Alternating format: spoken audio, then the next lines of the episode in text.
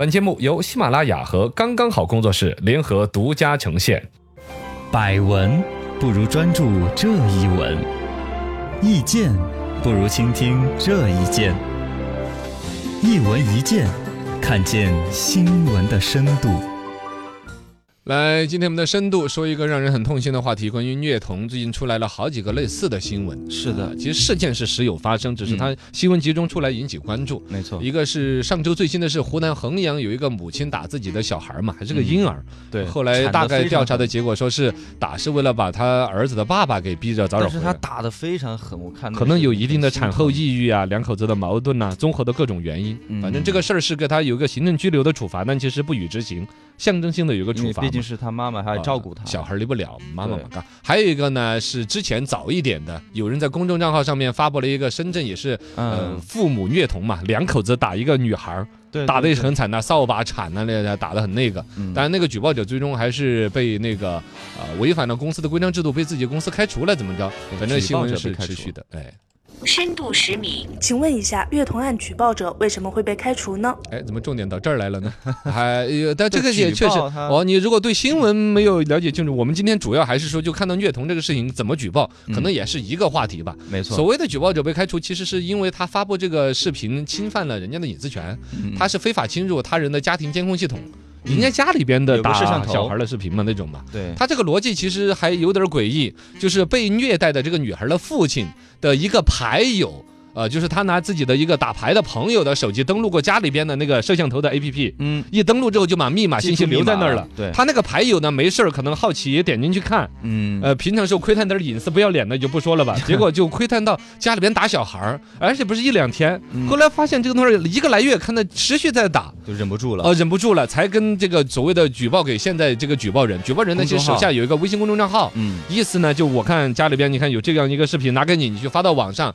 监督啊，怎么举报他一下，大概从那儿一下载剪辑，然后发布到自己公众账号上面去曝光出来。对，啊，从这边拿到这个信息，按说你找公安机关呐、妇联呐、街道办呐、嗯有很多地方可以帮助到小孩对了。报警啊，他没有，去走这些逻辑，而是去发布到自己的个人公众账号上面，明显是为了赚点击率嘛。没错，而且侵犯人家隐私权，啊，嗯家里面的摄像头，各种逻辑说得过去的。不过这里边还有一个争议，就是关于程序正义和结果正义的问题。哦它的结果来说是帮助了一个被虐待的儿童，是好的，结果是正嗯义的，但流程上面你确实侵犯隐私啊，各种，包括你拿着这个东西直接找刚才说的妇联呐、报警啊那些，也都是还说得过可去以一点的吧呀。对啊，所以它错误点是在这儿，嗯但这个事情带出来，整个还是整个社会面对于虐待儿童这样一个事情，嗯该怎么样去实现自己的举报义务，对，可能这个怎是么去做更值得去分析的东西。深度一百米，如果发现身边有人虐童，我们该怎么办呢？呃，这个事情该怎么办？呃，第一时间肯定向公安机关报警呐、举报啊，啊，嗯这个是说得过去的。这个事情我们专门这儿还采访了律师，对对啊对，博超律师事务所的律师，呃，刘律师您好吗？给我们讲一讲这个事儿来。首先要第一时间报警，让公安机关介入调查取证，认定是否构成犯罪问题。条件允许的话，也可以进行拍照或录像，并提供给公安机关。根据刑法第二百六十条，虐待家庭成员，情节恶劣的，处两年以下有期徒刑、拘役或者管制；致使被害人重伤死亡的，处两年以上七年以下有期徒刑。如亲子园、幼儿园的工作人员或保姆等虐待孩子的行为，情节恶劣的，处三年以下有期徒刑或拘役；如对孩子造成轻伤以上的伤害后果，则可能以故意伤害罪进行起诉，面临更高的刑罚处罚。呃就是法律本身这方面还是有很多东西，嘎、是嗯对严格有规定的。但实际到操作的时候，比如说大家提倡大家去举报啊那些，就每个人真的会举报吗？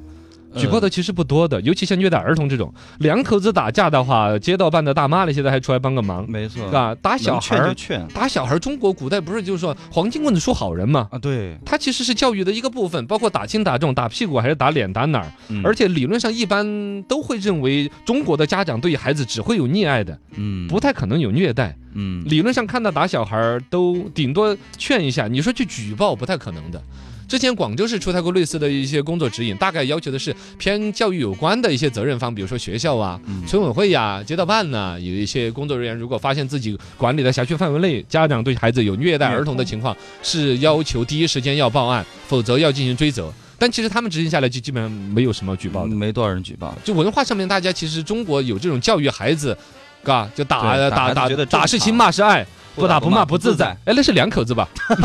不打不骂不对两口子嘎，对两口子两口子也互相这么关爱嘛。二个至少是不添麻烦嘛。嗯，对啊，毕竟人你家家举里事报儿，他，其实来说，你这之后这就结下梁子了，嗯，哦，嘎。而且包括你反复取证嘛，你要来配合调查。你当时看的时候，你拍照还没拍照，嗯那你拍照你就是虐待儿童，基本上是在家里边虐待的。对，那你你怎么拍的照呢？对呀、你那是拿单反相机一直对着人家的那个浴室间吗？嗯，包括这个，其实它也同样问题啊。它的 A P P，你登录人家家里边的监控摄像头的 A P 侵 P，犯隐私了。侵犯隐私了嗯，这些事情其实会带来反向的麻烦的。哎，啊，你一旦貌似你做了一个正义的事情，但背后带出来的一整块儿的麻烦事情，即使看到了，好多人也不想沾惹这个麻嗯不烦想。添麻烦。啊还有一个呢，就是不举报，其实也也没什么错啊。你比如说广州那边还专门出了一个指导办法，说指导着我们要去举报那些，我不举报你又怎么着我呢？说的是要严肃追责，那怎么追责呢？凭什么追责呢？我看到了没举报，你怎么证明我看到了？嗯我说我没看到就了了呀，啊，是不是嘛？比如说我呃目睹了这个事件，你你要怎么才调查得到有目睹了这个事件的人反而没有举报？这是很难找的嗯没有证据。哦，没有证据啊。